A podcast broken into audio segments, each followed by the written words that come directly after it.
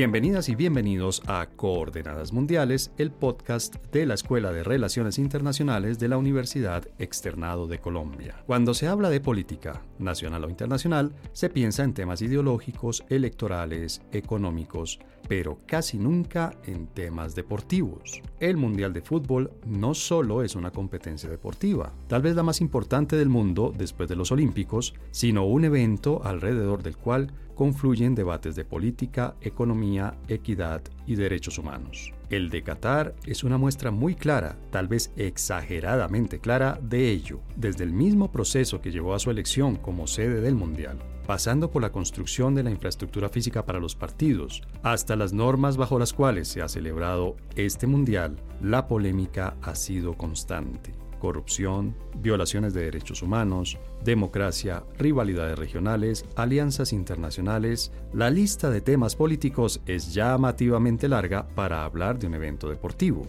Sin embargo, esta no es, por supuesto, la primera competencia deportiva en la que la política es protagonista. De hecho, la relación entre política y deporte se puede rastrear, por ejemplo, hasta los Juegos Olímpicos de la Antigüedad. Para entender la relación entre deporte y política, los costos y beneficios del Mundial de Qatar y el contexto político y cultural de este campeonato, nos acompaña Eumar Esaa, experta en deporte y política, Felipe Medina, experto en Medio Oriente e Islam, y Manuel Rairán, internacionalista. Bueno, estamos en pleno Mundial de Fútbol en Qatar, en el Medio Oriente. Yo les confieso algo, una vez yo quiero dejar algo aquí por sentado. A mí no me apasiona el fútbol.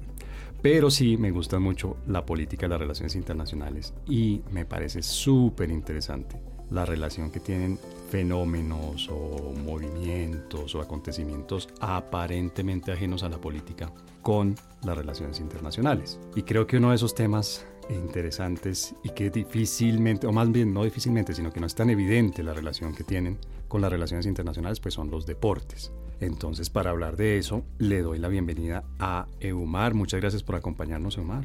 Un placer estar acá con ustedes, un gusto y bueno, dispuesta a esta conversación que promete ser muy amena. De hecho, este episodio lo estamos grabando por la mañana. No sé si estoy haciendo que ustedes se pierdan algún partido. Felipe Medina, gracias por estar aquí. ¿Te estoy haciendo perder algún partido importante? Bueno, eh, buenos días para todos y todas. Muchas gracias por la invitación. Medianamente porque ahorita están en el descanso de Japón y Alemania. o sea que nos toca, nos toca grabar esto en el intermedio. Mentira, vamos a dedicarle el tiempo que, que es, pero, pero gracias por estar aquí, Felipe, nuevamente para hablar de temas de Medio Oriente, esta vez obviamente relacionados con el deporte. Y Manuel Rairán, colega, amigo, que está aquí también, que nos ha acompañado varias veces aquí en, Coordenadas. Manuel, hoy desde el estudio, muchas gracias por estar aquí. No, a ti César por la invitación, un cordial saludo a Omar y a Felipe también. Un gran placer eh, compartir estos micrófonos con ustedes. Bueno, pues entonces empecemos, entremos en materia por lo evidente. Eumar, ¿qué tan conectados están el deporte y la política. En teoría o en rigor, las organizaciones deportivas son independientes de los estados. Existe un mandato que deriva de la Carta Olímpica que implica la no injerencia de los gobiernos dentro de las estructuras del deporte voluntario. ¿Por qué se llama deporte voluntario? Porque es el que se afilia dentro de organizaciones eh, de manera voluntaria, no es impuesta. O sea, en los estados debe haber un ministerio del trabajo, pero pero no necesariamente debe haber una federación de fútbol. Entonces, la afiliación en este caso es voluntaria, por eso, y porque además el deporte o, estas organizaciones se conocen como voluntarias porque por lo general, eh, precisamente para evitar, digamos, relaciones no, no sanctas con el Estado, se previenen de no recibir fondos de los gobiernos.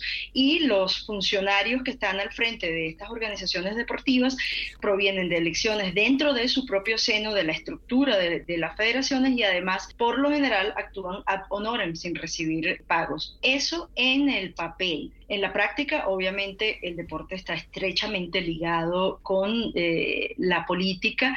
Incluso el Comité Olímpico Internacional lo reconoció hace algunos años cuando introduce esa disposición eh, que no existía antes de la buena gobernanza, que es una especie de obligación de las entidades del deporte voluntario con respecto a los estados y a las eh, subvenciones, aportes, recursos que reciben de ellos y, digamos, a la auditoría y la y la obligación contable con respecto a los estados, eh, la buena administración, la sana administración de esos recursos. Y es una manera también del Comité Olímpico Internacional de legitimar lo que en la práctica se estaba eh, haciendo ya, que es eh, el poder que algunos países, algunos polos importantes de poder ejercen sobre las organizaciones deportivas nacionales e internacionales. Bien, pero Eumar nos plantea, digamos, un tema que si lo estoy entendiendo bien desde la perspectiva de la gobernanza de las organizaciones deportivas. Comité Olímpico, me imagino que algo tendrá allí que ver la FIFA y bueno, otras, otras organizaciones, por lo que yo entiendo mal, nos estás hablando de, cómo se deben manejar esas organizaciones, ¿verdad?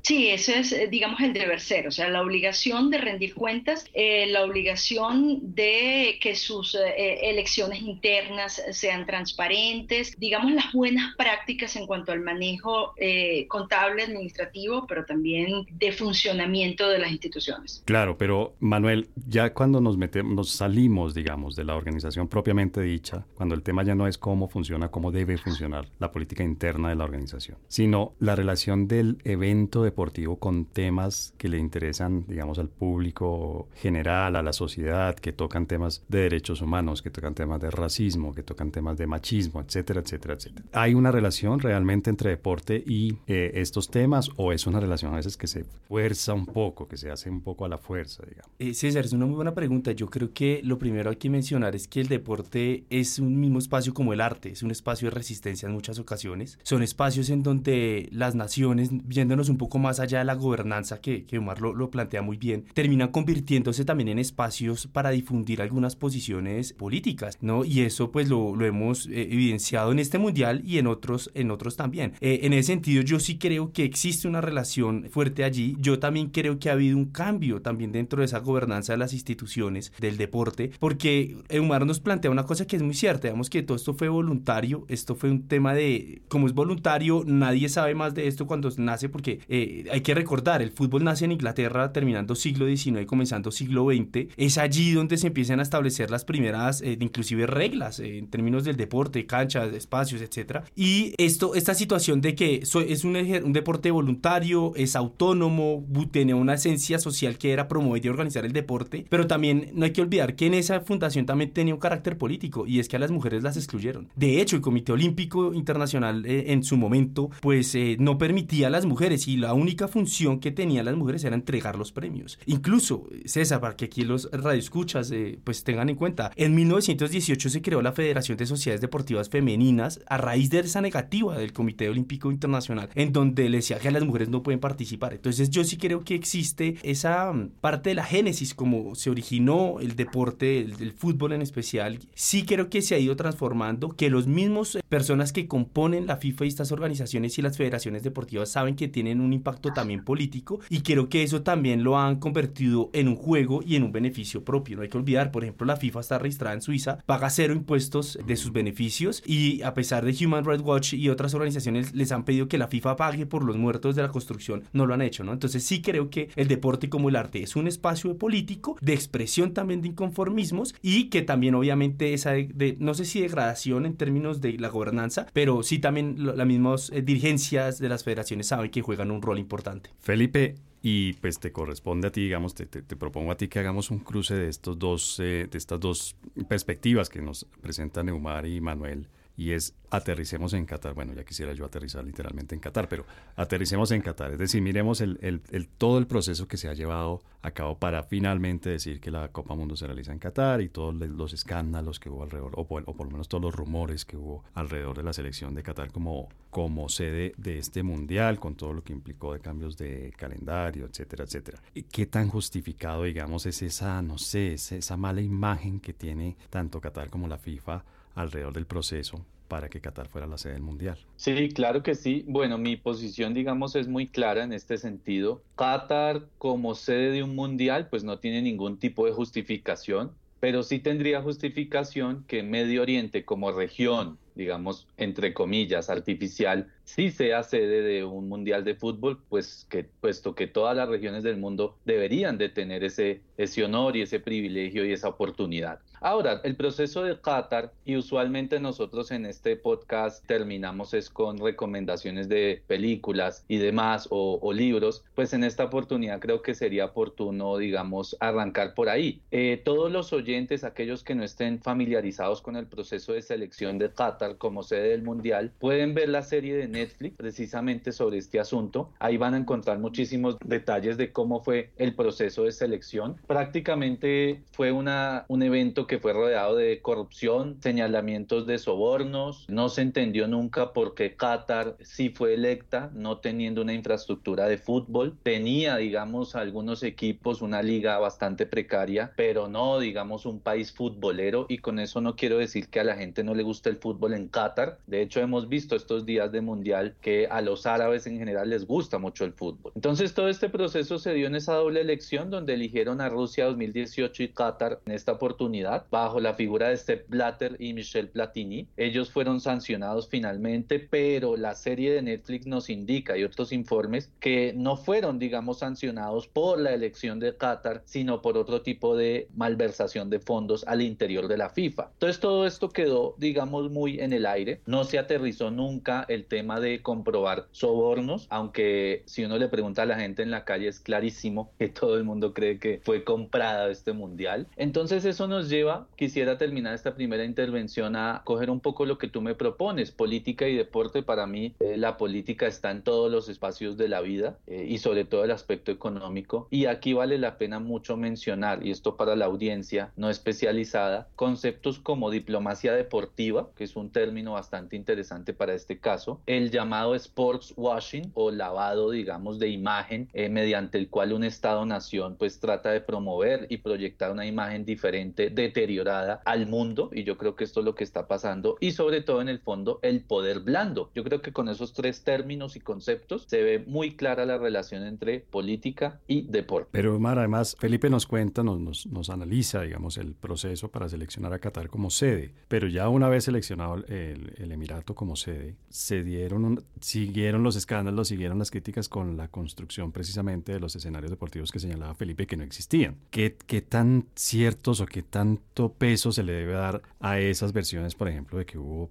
si no me falla la memoria, más de mil muertos, no sé cuántos muertos. 6.500. 6.500 nos, nos, nos dice aquí Manuel. The Guardian. Para, dice The Guardian, no Manuel, nos dice, nos recuerda Manuel que dice The Guardian, eh, en la construcción de estadios y de escenarios deportivos. ¿Eso qué tan cierto puede ser? O sea, ¿realmente puede pasar algo de esa magnitud para construir unos estadios y unos escenarios deportivos? A ver, esa cifra de 6.500 muertos en la construcción de los estadios deriva de un trabajo de eh, investigación del diario The Guardian, cuyo rigor metodológico ha sido, pues digamos, cuestionado por Qatar porque The Guardian se estaba basando en actas de defunción de extranjeros que fallecieron en Qatar desde el periodo en que fue este país elegido como sede del Mundial hasta el momento que se hizo ese reportaje. Y eso es lo que responde el gobierno catarí. O sea, eso como gente que se pudo haber muerto de un infarto, de una enfermedad, de calor, de cualquier cosa, no neces necesariamente relacionado con el Mundial de Fútbol. De hecho, el Ministerio del Trabajo de Qatar solamente reconoce tres muertos relacionados directamente con el Mundial. Hay 34 muertes que se produjeron según la versión del Ministerio eh, del Trabajo de Qatar, que se produjeron eh, en accidentes de tránsito, suicidios, en otras circunstancias que no están relacionadas con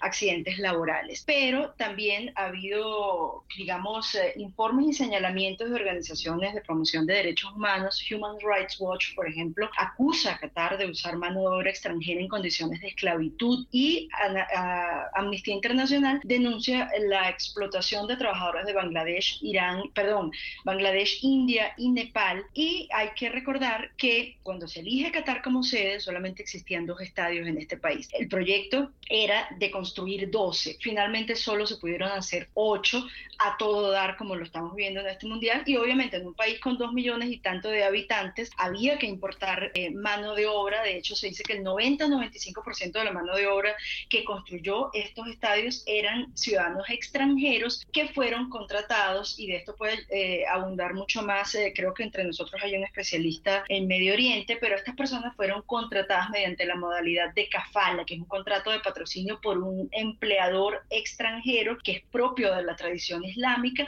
y que le da un control enorme al empleador sobre el eh, trabajador que además ha, sido considerado por Amnistía Internacional como una forma de esclavitud moderna. De hecho, a raíz de esta serie de denuncias, tanto de las organizaciones de derechos humanos como de la investigación de The Guardian, Qatar como una manera de, decir, bueno, sí, yo, yo soy transparente, yo estoy dispuesto al escrutinio, permite que la Organización Internacional del Trabajo entre a verificar las condiciones en que estaban eh, los trabajadores y la OIT dice que solamente en 2000 2020 hubo 50 muertes relacionadas con las construcciones de los estadios del Mundial. Entonces, por supuesto que hay, eh, probablemente eh, se puede objetar el rigor científico de la investigación de The Guardian, pero obviamente cuando tú estás hablando de que te estás construyendo ocho estadios en tiempo récord, con las dimensiones y las características de estos estadios completamente de cero, con un 95, 90-95% de mano de obra extranjero, mínimo hay que poner la lupa sobre eso. Pero Manuel, uno tiene la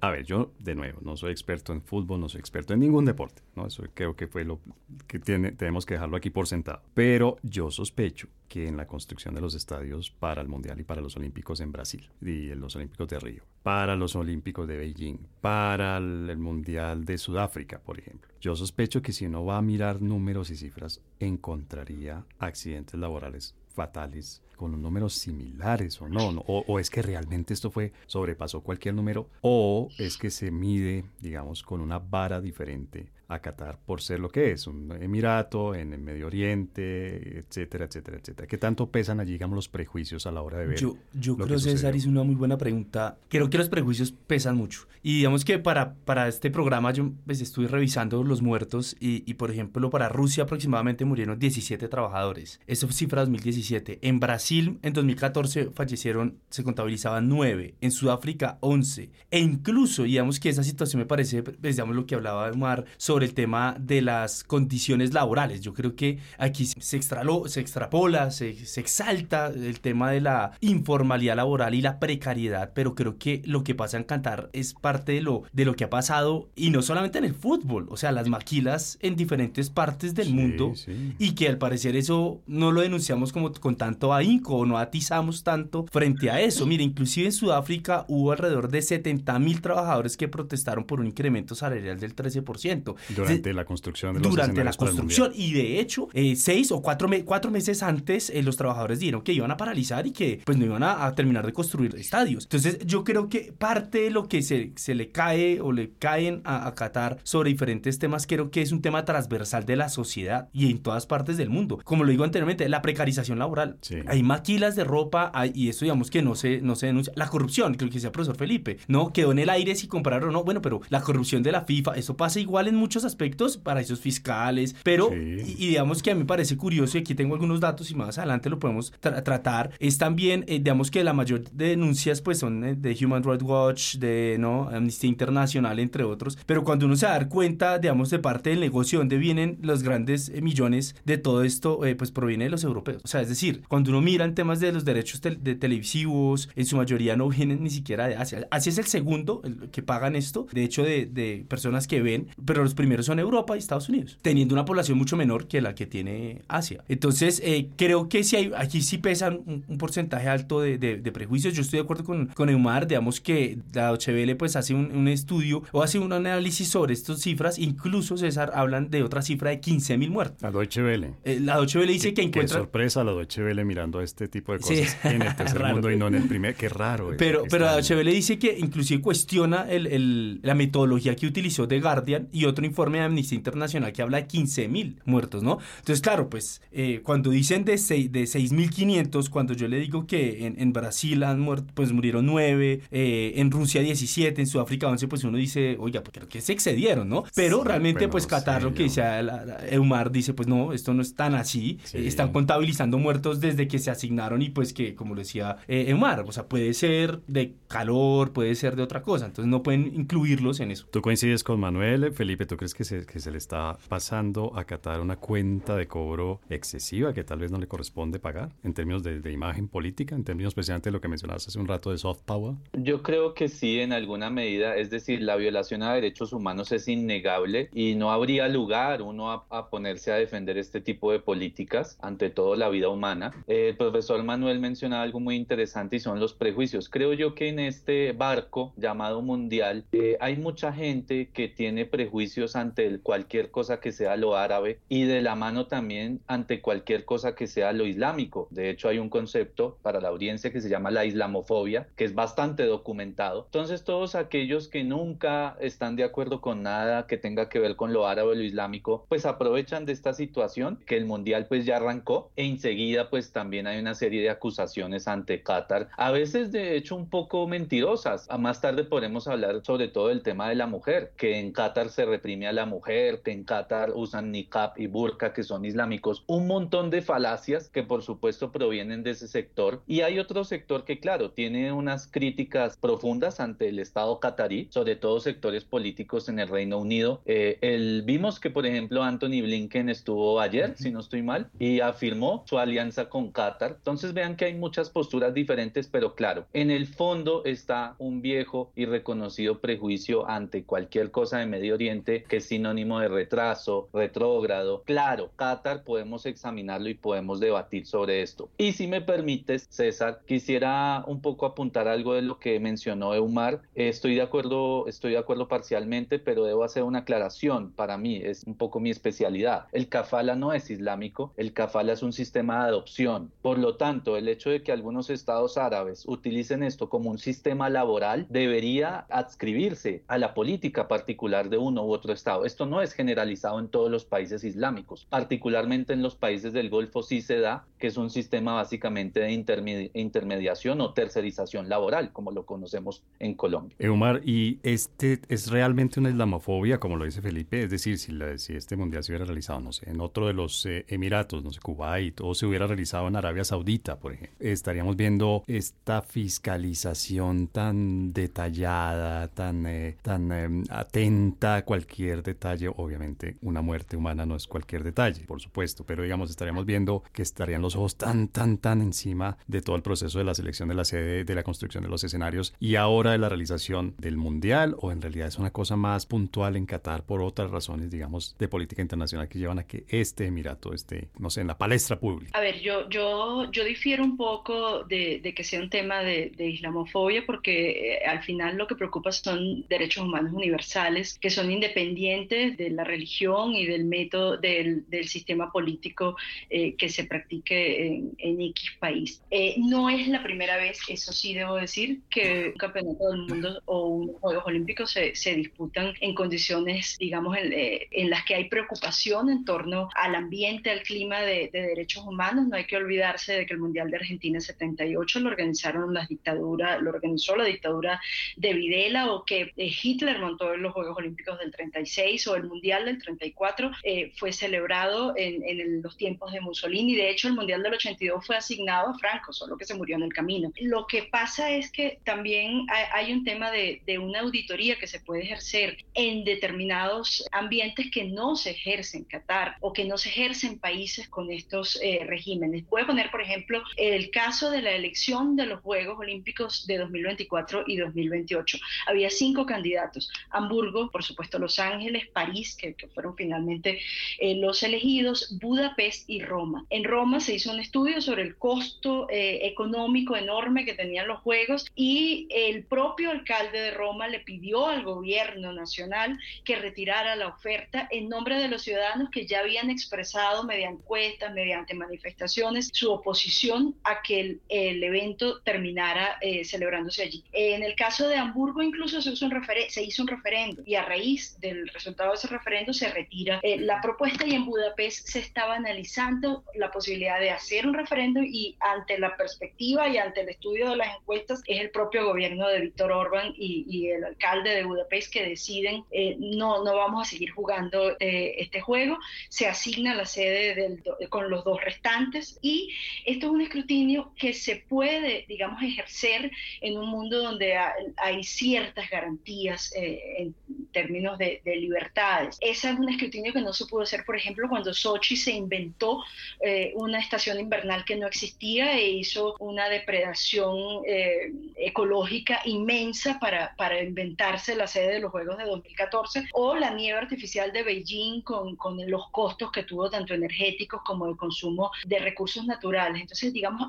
ahí es a lo que vamos, pues el, tema eh, de las libertades internas para oponerse a determinadas situaciones, hasta qué punto están garantizadas en esta ocasión. Pero Omar nos pone un, un tema, y obviamente agradezco, le agradezco por eso porque nos da pie para el tema de la relación entre los deportes y la política interna, la política nacional. Yo, por ejemplo, creo que la primera vez que yo vi la figura, vi a Boris Johnson en noticieros y lo vi, digamos, como, como, como un personaje que salía en noticias internacionales, tal vez fue al Boris Johnson haciendo campaña y luego celebrando la elección de Londres como eh, sede de los Olímpicos, ¿no? Y tal vez eso es una, es una manera también de los políticos de ganar popularidad interna, o sea, sirven estos eventos para eh, catapultar figuras políticas, para legitimar tal vez regímenes que no son tan legítimos o tan populares. Realmente pueden los, los políticos apropiarse y usufructuar políticamente estos eh, eventos en su país, Manuel. Sí, yo, yo creo que sí, digamos que un claro ejemplo fue lo de Argentina 78 con la dictadura Videla, que también eso después terminó con la guerra de las Malvinas, ¿no? Ya tenía mucha ilegitimidad dentro de su dentro del país y una manera para para disuadir, para calmar los, los ánimos internos, pues eh, se convocó, se logró esto y pues además sabiendo que, que Argentina es un país futbolero, ¿no? Que lo vive y, lo,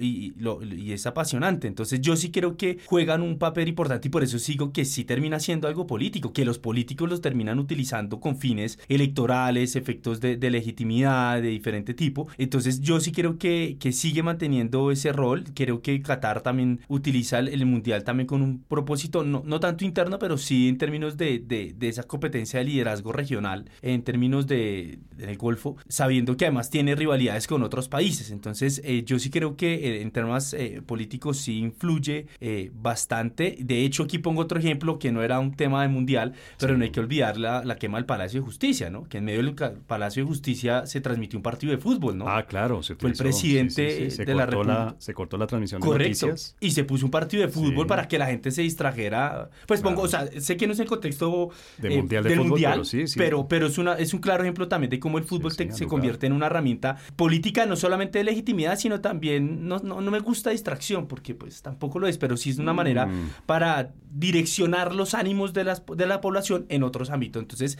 es sí decir, distraer. Sí, distraer. Distraer, sí. Distraer la atención sobre un tema. Exactamente. Felipe, tú ahora, pues es decir, en tu papel de experto en Medio Oriente y de conocedor de Qatar, ¿qué puede ganar perdón la, ignorancia, la familia real, el emir el de Qatar, ¿qué puede ganar con este mundial en términos políticos internamente? Bueno, a nivel interno es muy poco lo que puede ganar. Eh, recordémosle a la audiencia que Qatar más o menos tiene 2.7 millones de habitantes. Cerca del 25% son árabes qataríes, nativos. El 75% es toda esta parte migrante que hablaba muy bien Eumar. Entonces, ese 25%, la verdad, y lo pude comprobar, a veces es bueno el boicot, pero a veces también es bueno ver el mundial. Apenas inicia el mundial y el emir da unas palabras, pues todo el estadio aplaudió. Es decir, hay una especie de consenso. A mí nunca me gusta generalizar porque lleva al error, pero es muy poco probable que le preguntes a un catarí si, eh, digamos, eh, tiene alguna crítica hacia el emir. Es decir, yo creo que en este punto, al menos temporalmente, el emir ha ganado muchísimo. Si no tenía consolidada su imagen a nivel interno, pues eh, yo creo que eh, va a llegar a ese punto. Ahora, al final del Mundial veremos y los meses posteriores cómo va a ser ese balance, ¿no? Eh, entonces a nivel interno hay muy poco, pero si me permites a nivel externo va a ser fundamental. Pero vamos a eso, vamos a eso Felipe, después de, nuestra pausa ya para terminar este, este segmento, pero entonces si te estoy entendiendo bien, sí puede haber réditos políticos para el Emir, pero digamos que no es porque el Emir estuviera en una necesidad muy grande de conseguir legitimación o aumentar su popularidad. No, de hecho no, César, y un ejemplo claro para cerrar esta primera parte es vayámonos al aniversario de las revueltas populares en la región, la mal llamada primavera árabe. Qatar no fue un epicentro de protestas y eso nos marca que ante un estado de economía rentista que le da todo a su población, es muy poco probable que la parte política se ponga por encima del lado económico. Bien, bueno, y la fórmula está inventada hace, no sé, dos mil años, yo creo. Pan y circo, eso funciona todavía, ¿no? Este podcast es patrocinado por la Maestría en Asuntos Internacionales, un programa de tres semestres dirigido a personas interesadas en entender el mundo para actuar en él y transformarlo. Inscripciones abiertas. Más información en posgradosmai.uexternado.edu.co.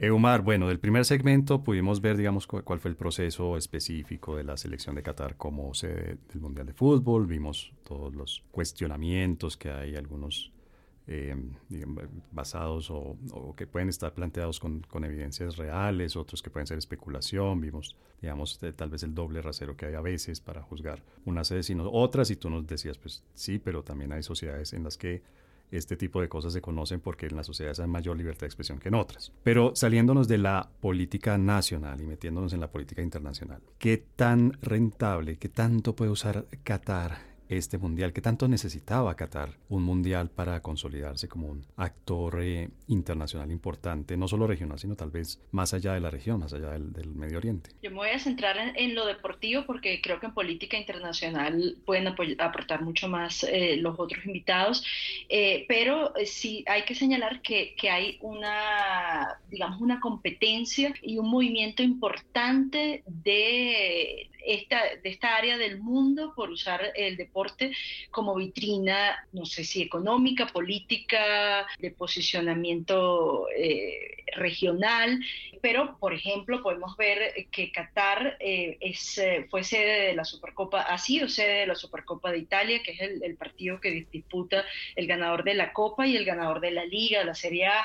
Podemos ver que Emiratos Árabes Unidos y Arabia Saudita tienen válidas de Fórmula 1, que la Supercopa de España se disputa con nuevo formato en Arabia Saudita, que la Liga Diamante de Atletismo tiene una válida en Doha, que además Qatar ya fue sede del segundo o tercer mundial más importante del deporte, que es el de atletismo en 2019. Tal vez podemos decir que fútbol, por supuesto, es incuestionablemente el mundial más seguido y más importante. Luego ah, podríamos hablar del de baloncesto e indudablemente después eh, está el de, el de atletismo, hay torneos ATP que se disputan en esta zona, hay válidas del Tour de Golf eh, Europeo, hay MotoGP.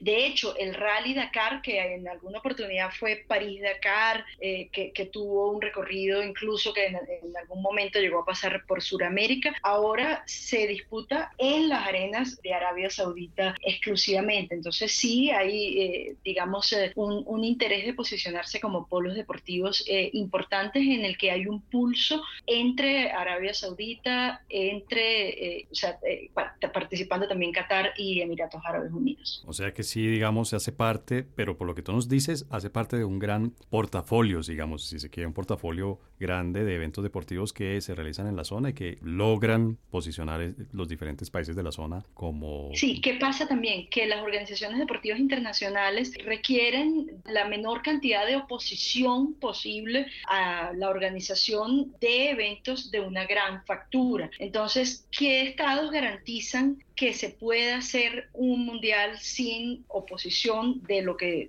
mundial de lo que sea.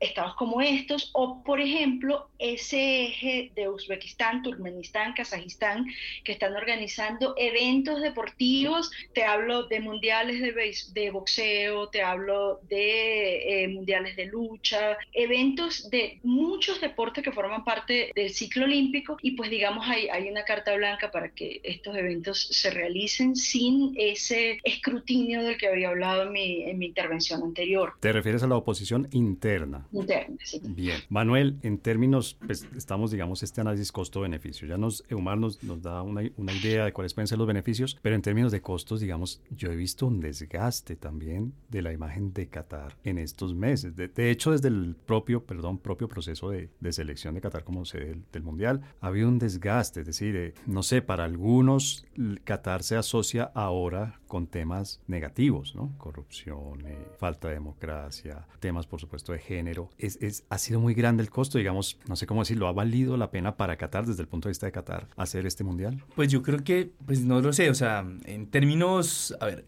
Qatar mantiene unas relaciones, digamos, unas tensiones interregionales en el mundo árabe eh, por tres elementos fundamentales. El primero de ellos es por el canal de televisión internacional Jazeera, digamos que, y su línea editorial que ha hecho incluso, pues critica gobiernos vecinos em, adentro y fuera del mundo árabe, que inclusive eso le ha llevado al retiro de embajadores de Arabia Saudita, Egipto y Jordania. También, digamos que ese, ese, ese mantenimiento de tensiones interregionales se da también por eh, que Qatar en muchas ocasiones le otorga asilos a, a los opositores de los países vecinos, o porque sencillamente, pues digamos que tiene la iniciativa de apoyar ciertas organizaciones que para otros países son consideradas como terroristas. Entonces, digamos que hay un desgaste ya per se dentro del mundo árabe y, y pues digamos, eh, ahora yo creo que eh, lo vimos ayer, lo decía el profesor Felipe, ayer hubo una reunión de Anthony Blinken y fortaleció su relación con Occidente y yo creo que lo que... Hubo un espaldarazo de Estados Unidos. Sí, de acuerdo, y yo creo que lo que apunta, apunta a Qatar también es a darse a conocer un poco más... Eh, en Occidente, fortalecerlo en términos también comerciales, turísticos. Ahora, en términos de cuánto valió versus cuánto puede ganar, es un poco difícil. ¿Económicamente dices tú? Sí, pues a ver, bueno, en términos de costos. Eterno. Sí, claro. Eterno. Porque obviamente es muy difícil establecer. Claro si se recupera la inversión en el momento de la celebración del evento, si se recupera en el primer año o en el segundo. Incluso eh, hay gente que dice que el efecto de un mundial o unos olímpicos en términos de turismo, por ejemplo, puede ser de tres años. Es decir, el, turismo se aumenta durante tres años a partir Exactamente. del, evento. Y inclusive a hoy, digamos que Qatar es el mundial más costoso de la historia. Son alrededor de 220 mil millones de dólares. Eh, más de 15 veces de lo que costó Rusia, ¿no? 15 veces más de lo que costó Rusia. Y pues, digamos, haciendo los promedios, Qatar ha, ha gastado aproximadamente 500 millones de dólares por semana en proyectos de infraestructura, mejoras de rutas, hoteles, estados y aeropuertos. 500 millones, semanales. Sí, correcto. Esa es la cifra que nos da Forbes Estados Unidos en términos de cuánto podría eh, estar gastando. Eh, pero yo también creo que es parte también del ejercicio de abrirse Qatar y decirle, mire, yo creo que aquí también lo que me parece interesante el ejercicio y conecto con lo que dice Felipe es, aquí nuestra sociedad es esta, nuestra cultura es esta, pero también lo que estamos viendo es emerger esa islamofobia, ¿no? Esa, esa infantilización de la cultura catarí y que creo que ahí queda más mal la gente que infantiliza esa cultura que la misma cultura de Qatar, ¿me entender? No, no sé si me no sé si me va a entender, pero por ejemplo, eh, aquí muy eh, los comerciales de la vivienda, ¿no? Que, refuerza prejuicios, ¿no? equivocado. Exacto, entonces eh, quiero robarte el baño. No, en Qatar está prohibido robar. Entonces, sí, así como es fortalecer ciertos prejuicios y ahorita lo vemos en Twitter, por ejemplo, también como mm, chistes, la prensa, ¿no? Fuera a conseguir cervezas y terminaron en el palacio de no sé quién, ¿no? Creando unos estigmas y también creando como unos, unas... De la, casi de las mil y una noches, ¿no? sí, exacto. Entonces creo que eso también, a pesar de que pueda ser negativo, César y, querido Felipe y querida Omar, también eso termina convirtiéndose en una manera de normalizar, de darse a conocer y también de romper estereotipos. Pero tú crees, Felipe, siguiendo, te repito la pregunta, es decir, en términos costo-beneficio, los beneficios políticos en términos internacionales para Qatar justifican esta inversión. 500 yo no salgo de, no, no salgo. ¿Y será que discuten si hacían el metro elevado o subterráneo?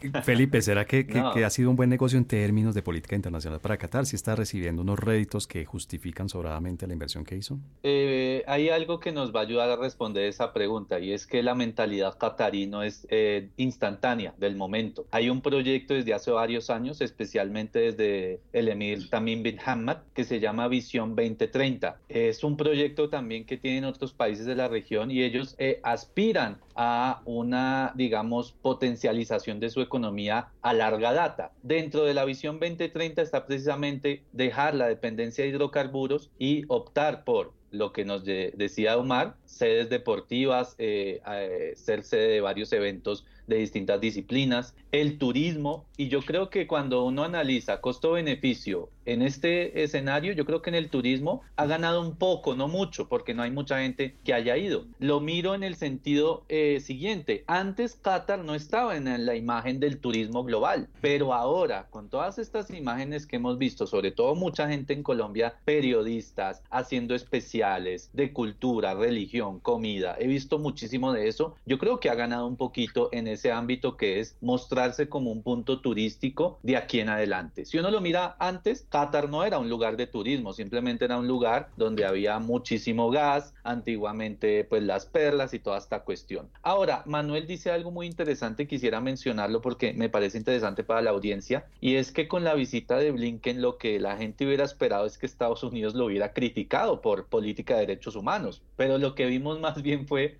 que se unieron en contra de la FIFA. Estados Unidos tiene muchas críticas en contra de la FIFA y medianamente Qatar pues quedó ahí como en medio eh, el más señalado, yo creo que por encima de Qatar es la FIFA en algunos sentidos. Es así como lo he sentido últimamente. Entonces, antes y después de este mundial, yo creo que todavía está por evaluarse. Eh, no perdamos de vista, por favor, este proyecto económico, ¿no? Que es dejar la dependencia de hidrocarburos y proyectarse con lo que dije al inicio: diplomacia deportiva, sports washing y sobre todo poder blando. Yo creo que se posiciona muy bien Qatar por encima de países vecinos como Emiratos Árabes Unidos y el mismo Arabia Saudí. Y finalmente, para no demorarme mucho, quisiera complementar lo del profesor Manuel. Es cierto que hay algunas tensiones en la región, pero a partir de 2017 esto ya parece que quedó atrás. Por ejemplo, vimos en la inauguración del Mundial a Mohammed bin Salman, el príncipe heredero de Arabia Saudí, al lado del presidente de la FIFA y enseguida el emir de, de Qatar y otros líderes de la región. Es decir, hay un espaldarazo a Qatar en la realización de este Mundial a nivel regional. Hablo de política, ¿no? Estados. Claro. Y Euma, la siguiente pregunta la formulo desde mi desconocimiento de los dos temas que te, voy a, proponer que nos ayudes a entender un poco mejor. Y obviamente el desconocimiento creo yo que es el caldo de cultivo perfecto para el prejuicio. Yo no sé de fútbol, yo no conozco de fútbol mucho, pero yo he visto en, no sé, en los últimos 10 años tal vez, el espacio que ha venido ganando el fútbol femenino, la participación de las mujeres en el fútbol profesional y en el fútbol de eventos internacionales. Este y, digamos, ese es el, el primer tema que se cruza con la imagen que tiene uno en mi caso desde el desconocimiento que lleva al prejuicio, del papel que tienen las mujeres en sociedades como la de Qatar. Este Mundial de Qatar le, digamos, le aporta algo a la, a la, visibilidad, a la popularidad, a, ganar espacio al fútbol femenino, a las mujeres en el fútbol profesional? ¿O puede ser tal vez lo contrario? ¿Puede ser un retroceso? O bueno, siempre hay una tercera opción, ni lo uno ni lo otro honestamente creo que, Qatar eh, aporta poco en, este aspecto. Eh, creo que el tema de la mujer en el Estado, eh, en el Islam, es, digamos, más materia para el especialista en el mundo árabe pero sí considero que ha habido un crecimiento importante que así como hemos cuestionado a la FIFA con muchos aspectos y lo hemos puesto, digamos, bajo el foco, digamos, de una manera negativa, hay que reconocer que ha habido un esfuerzo muy importante de la FIFA por promover el fútbol femenino en los últimos tiempos, que todavía se queda corto. Hace poco hubo una protesta de jugadoras de fútbol sala. Recordemos, eh, el fútbol sala es... Eh, se quedó como dividido en dos eh, federaciones distintas. Originalmente, cuando nace el fútbol sala, lo rige un, el fútbol de salón, se llamaba originalmente, eh, lo regía la Federación Internacional de Fútbol de Salón. Luego la FIFA se da cuenta que este es un deporte que debería estar bajo su égida, bajo su ala, y crea el futsal, que es prácticamente lo mismo, con, no sé, dos centímetros menos de las medidas de, eh, reglamentarias de la pelota, del campo, de los arcos, y pues se aprueba propia del, del futsal o, o, el fútbol sala. Hay mundial femenino de fútbol de salón, pero no hay mundial femenino de futsal, que es el que rige FIFA. Pero, y por eso, eso fue lo que generó la, la reciente protesta de jugadoras muy destacadas de futsal hace como un par de semanas.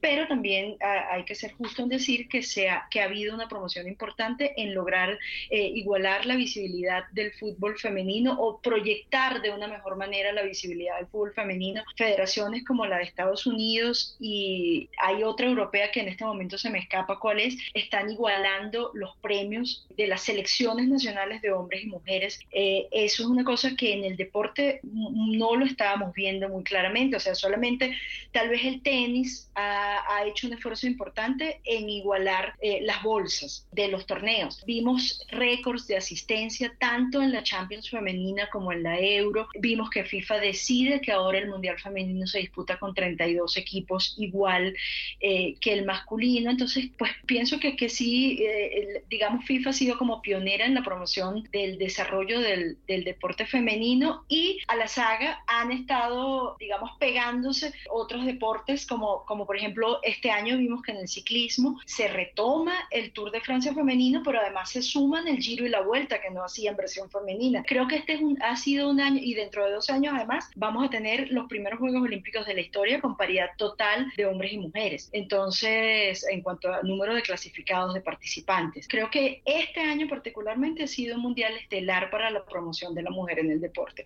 Quedan deudas pendientes, obviamente, en muchísimos aspectos. Nada más este, este tema de, lo del mundial de futsal es una deuda de la FIFA que queda ahí y queda otro tema que creo que va a tener que resolverse y, esto lo menciono como muy rápido, pero creo que, que es un desafío pendiente para el tema de la participación de la mujer en el deporte, que es la admisión de los atletas transgénero que se eh, estudiando en este momento y que eh, sin que esto pase a ser un juicio de valor sobre derechos, podría terminar vulnerando los avances que las mujeres han tenido en el deporte. Y en otros, en otros ámbitos, digamos, de lo que son los derechos humanos y lo que es el respeto, digamos, a, a los derechos humanos, ¿este Mundial de Qatar es un mensaje positivo o negativo? Quiero decir, el vaso medio lleno, medio vacío. Medio lleno es, fíjense que Qatar, a pesar de ser muy rico, de ser influyente, nada, está recibiendo críticas, está recibiendo acusaciones, está en el, en el ojo del huracán, vamos a decir, en la, cota pública. Eh, vaso medio lleno. Y el vaso medio vacío es que a pesar de todo eso, Qatar está realizando su Mundial de Fútbol prácticamente sin problema y va a tener todos estos réditos que ustedes han mencionado a lo largo del capítulo. En términos de derechos humanos, en tu opinión, Manuel, Qatar, el, el Mundial de Qatar es un, no sé, te, te, suena más el vaso medio lleno que medio vacío para, para el avance de los derechos humanos? Pues yo coincido con lo que decía Felipe y es que si bien se han centrado como en este tipo de violaciones de derechos humanos, creo yo que aquí la crítica cada vez más recae sobre la FIFA. De hecho, hoy, antes del partido de las 5 de la mañana, que ahorita no recuerdo, Felipe me ayudará. hoy a las 5 de la mañana. No, pero no ver el partido, sino a, hacer ejercicio personal. Eh, pero no el partido. Pero. Eh, Croacia, Marruecos. Perdón, tu cuerpo, tu decisión, pero a las Claro, eh, ¿qué, profe? ¿Marruecos quién? Croacia. Croacia. exacto. Antes de ese partido hubo una, una, una discusión interna porque la FIFA no quería dejar poner en, en la bandera, eh, digamos, en el brazalete, eh, signos sobre LGBT, LGBTQ más, ¿no? y de hecho aquí las, las críticas, y yo concuerdo con Felipe, se la, inclusive Antonio Blinken, le recaen más a la FIFA sobre eso. Ahora, en términos de derechos, de violación de derechos humanos y el tema de, de las mujeres, yo creo que volvemos a caer y con eso inicié, ¿no? Si nos miramos más allá, la, en la precarización laboral se ven muchos otros aspectos en países distintos a Arabia Saudí, a, Medio Oriente. En este caso también, mire, César, eh, la dirigencia femenina en Colombia solamente es el 7%. Y cuando miramos al Comité Olímpico es el 13%. Deportiva, es decir, el número de mujeres que están en la gobernanza deportiva. Es del solo el 7% en Colombia y en el Comité Olímpico eh, Internacional el 13%. o sea, es, decir, que aquí también el tema de la restricción de las mujeres en términos de la gobernanza del, del deporte es nulo también. O sea, el día que veamos una presidenta de la FIFA está lejano, es ciencia ficción. Yo, ahora, yo, yo, yo creo que hay que hacer una decisión y es muy buena pregunta, César, porque yo creo que la pueda, pueda darse porque hay una agenda política cada vez más que presiona eso. Y yo creo que la FIFA sale hoy con mucho más crítica que ganancia. Pero también hay que hacer una aclaración ahí, César, y es que también no son, no, no todas las mujeres pueden llegar a esos cargos, sino son mujeres también con ciertas características, con ciertos niveles económicos, de educación. no, no es cualquier mujer que puede llegar. Que han hecho carrera en el deporte. Exactamente. Pero eso es muy interesante porque además la crítica que siempre recae sobre las mujeres en Qatar, yo digo, hablemoslo en términos generales, las mujeres se han dado la puja y la lucha para poder llegar a eso, para que ellas les digan cuál es tu talento. ¿Eres la mejor arquera o, o, como, o por el contrario seguimos con el ente de cómo te ves? ¿Cuánto vas a vender? ¿Si eres mm, sexy con esa pantaloneta o no? ¿no? La sexualización, de la, eh, la sexualización de la mujer en el mismo deporte. Entonces yo creo que aquí la crítica tiene que ir también mucho más allá y que por eso me gusta traer estas cifras. Cuando miramos en términos generales, Colombia, que supuestamente se respeta a la mujer, ¿no? Que aquí se tipifica el feminicidio, ¿no? Y a nivel internacional, pues el, porcentaje de mujeres también dentro de los, las gobernanzas del deporte es mínimo. Claro. Y en términos de imagen de eh, los países árabes, en Qatar en particular, pero digamos de los países árabes en particular también, y de los países islámicos, islamistas en general, Felipe, ¿Qatar es una ganancia, es un retroceso? ¿Qué es Qatar para esa imagen? La verdad que muy buena pregunta, me hace pensar mucho. Sé que muy probablemente nadie vio la inauguración del Mundial, no, pero pues yo, creo que Manuel sí, si se levantó a las 5 voy a ver Croacia. pero no, qué la, pena, qué pena, no, la vio. No quiero sonar de este, de, esta, ridícula superioridad moral de a mí no me gustó el fútbol, pero es que... Hubo un acto muy simbólico que creo que responde a la pregunta de César y invito a la audiencia si la quieren volver a ver para análisis político, me parece fascinante y es la participación de Morgan Freeman con este chico Ganim con una discapacidad física y lo que él dice más o menos en su diálogo es un verso del Corán bastante bonito que debo aceptar y es más o menos, dice, si me permiten, Adelante. o seres humanos los he creado a partir de un hombre y de una mujer y los congregué en pueblos y tribus para que se reconozcan los unos a otros. Y yo creo que ese es como un poco el legado que ha dejado este, al menos en el plano islámico y en el plano árabe, como tú lo quieres, eh, eh, digamos, preguntar. Yo creo que el hecho de que en un mundial se haya recitado una parte del Corán, que no sea ve y mata a no sé quién, ve y córtale la mano a no sé quién, ficciones de gente que por supuesto no sabe nada del Islam y que más bien se hable de, mire, en realidad somos diferentes. Hay muchas tribus, es decir, muchas naciones, etcétera, estados. Sí, los estados tienen miles de críticas políticas, pero ¿cómo podemos acercarnos? A mí eso me creó un sentimiento, acepto, contrariado porque también todo el mundo tiene razón en señalar de derechos humanos a Qatar, eso es innegable, comencé mi intervención por eso. Y segundo, que Qatar tampoco es una gran democracia, ¿no? Pero yo creo que si uno pone varios elementos en la mesa, ese hecho en particular me parece que dejó una buena imagen para el Islam y, sobre todo la experiencia de los viajeros con la comunidad árabe, que básicamente, pues en resumen, uno podría decir han tenido muy buenas experiencias. Y además, qué pena el comentario tan mundano, pero cuando uno disfruta la comida, yo creo que de las comidas más ricas del mundo es la comida árabe. Ahí está mi aporte analista internacional. Yo creo que bueno. La recomendación bibliográfica de Coordenadas Mundiales.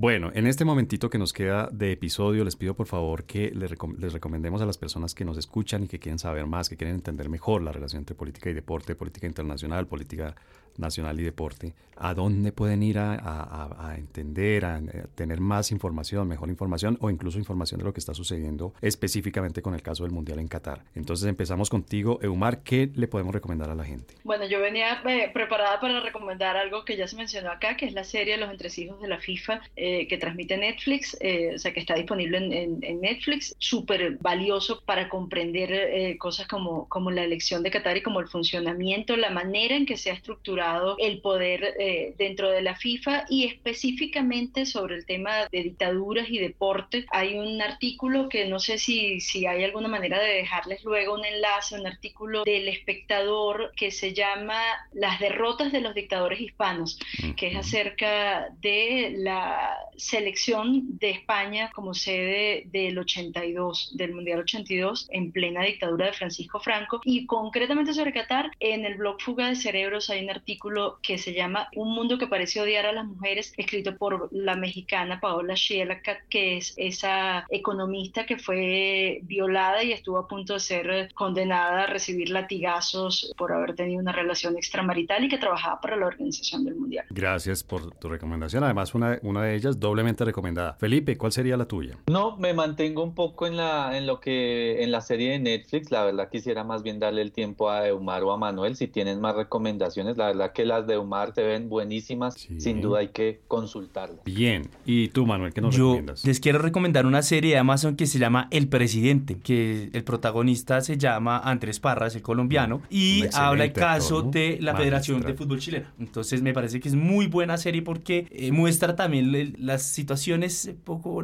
legales en la Federación mm. Latinoamericana con la colombiana, ¿no? Entonces muy, muy recomendada El Presidente. Bueno, y por aquí hemos tenido, de nuevo, yo no conozco mucho, pero recuerdo el escándalo de las boletas Correcto. que que fue toda la cúpula de la de mayor, tal vez Correcto. que tuvo que renunciar hace poco. Ah, bueno, muy bien. Muchas gracias por sus recomendaciones.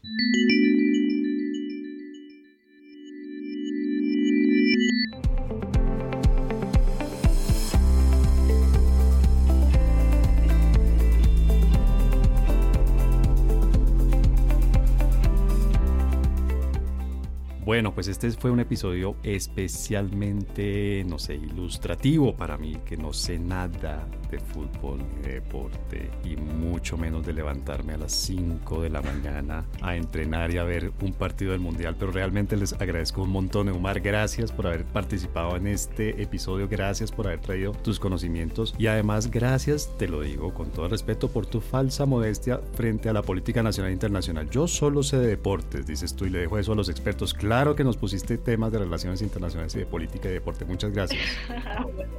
bueno, fue un placer participar participar acá y, bueno, no es que yo solo sé, pero digo, pienso que, que los demás, eh, que, que, los otros participantes tienen probablemente más conocimiento, pero sí, toda la vida me ha interesado muchísimo las relaciones entre política y deporte. Súper, Felipe, muchas gracias a ti, pues desde tu conocimiento del mundo islámico, de los países árabes también, gracias por darnos e, ese, ese, esa mirada, digamos, detallada y especializada sobre este tema de Qatar y del deporte y la política. Un placer para mí siempre estar acá, Omar, muchas gracias por todas tus ideas, el debate. De esto se trata también un poco. Al profesor Manuel, un placer. Y César, también te deseo un feliz día y a ver algunos partidos para, animarte. Sí, es pues sí, sí, sí. Yo lo disfruto como, como espectáculo. Y finalmente a Manuel Herrán, gracias primero por el body shaming de no te levantas a las 5 de la mañana como yo a hacer deporte. Mentiras, Manuel, gracias porque además les digo que, que es lo, es lo, de, de lo más, no sé, lo más interesante, lo más divertido cuando Manuel es invitado acá, siempre trae cifras. El hombre de las cifras aquí en Coordenadas Mundiales, además de mucho, de mucho, de mucho análisis. Manuel, gracias por estar aquí en Coordenadas. Gracias César a ti por la invitación. Un saludo cordial a Umar y al profesor Felipe, que un placer compartir con ustedes micrófonos. Y bueno, pues sí, los, sí, los, los datos me gustan y creo que refuerzan siempre las ideas. Muchísimas gracias. Bienvenidos los datos y muchas gracias de verdad en este episodio tan interesante de deporte, política, deporte, política nacional e internacional. Hasta el próximo episodio. Perdón, y no me voy sin agradecerles a don Javier y a don Ancísar, que son los técnicos que nos hacen la grabación y la edición, y por supuesto al profesor Rafael Piñeros, que es el que se encarga de la producción de Coordenadas Mundiales. Muchas gracias.